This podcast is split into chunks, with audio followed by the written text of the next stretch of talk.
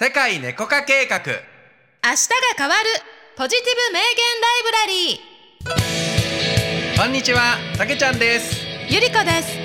あなたの明日がちょっと元気に前向きに変わる偉人たちの名言をご紹介します。今日の名言はこちら。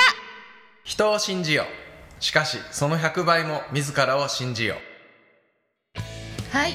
今日の名言は手塚治虫さんの人を信じよしかしその100倍も自らを信じよという言葉をご紹介します。わあこれ大事信じます。やうん。自信ってさ自分を信じるって書くからな。うん、うん、だね自信があれば何でもできる。そうやな。うん。これはあのすごくさ難しいなって捉える人がいるかも。自分を信じるっていう感覚自体がさうん。わからないっていうことってあったし、うん。あるね。うんうんそうだね。そう人を信じるっていうのは結構わかるんよ。この人のこと信じられるかなって判断してさ信じようって決めるとかさ、そうね。自分自身のどういうところを信じたらいいかっていうところやね。うーん。そうね。自分を信じるな。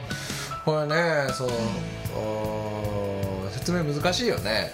わかできる人はできるんだけどさ、うん。これ自分を信じるっていうのはさ多分自分を愛することとすごく似てると思うんだよねそうやしあの、うん。言葉と行動をさ一致させるっていうのは結構ね自分を信じるってことやかなと私は思うよな、うん。やってることと言ってること違うってさ自分信じられへんくなるやん。うん。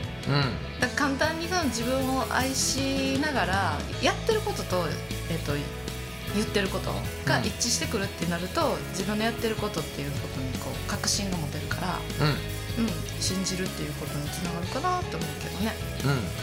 そうやね。信じよう。ん。ううんはい、今日も何か自分を信じてやってみたいことなど、えーあれば、えーぜひですね思いついたことセカネコの公式 LINE や各プラットフォームのコメント欄にメッセージをお送りください。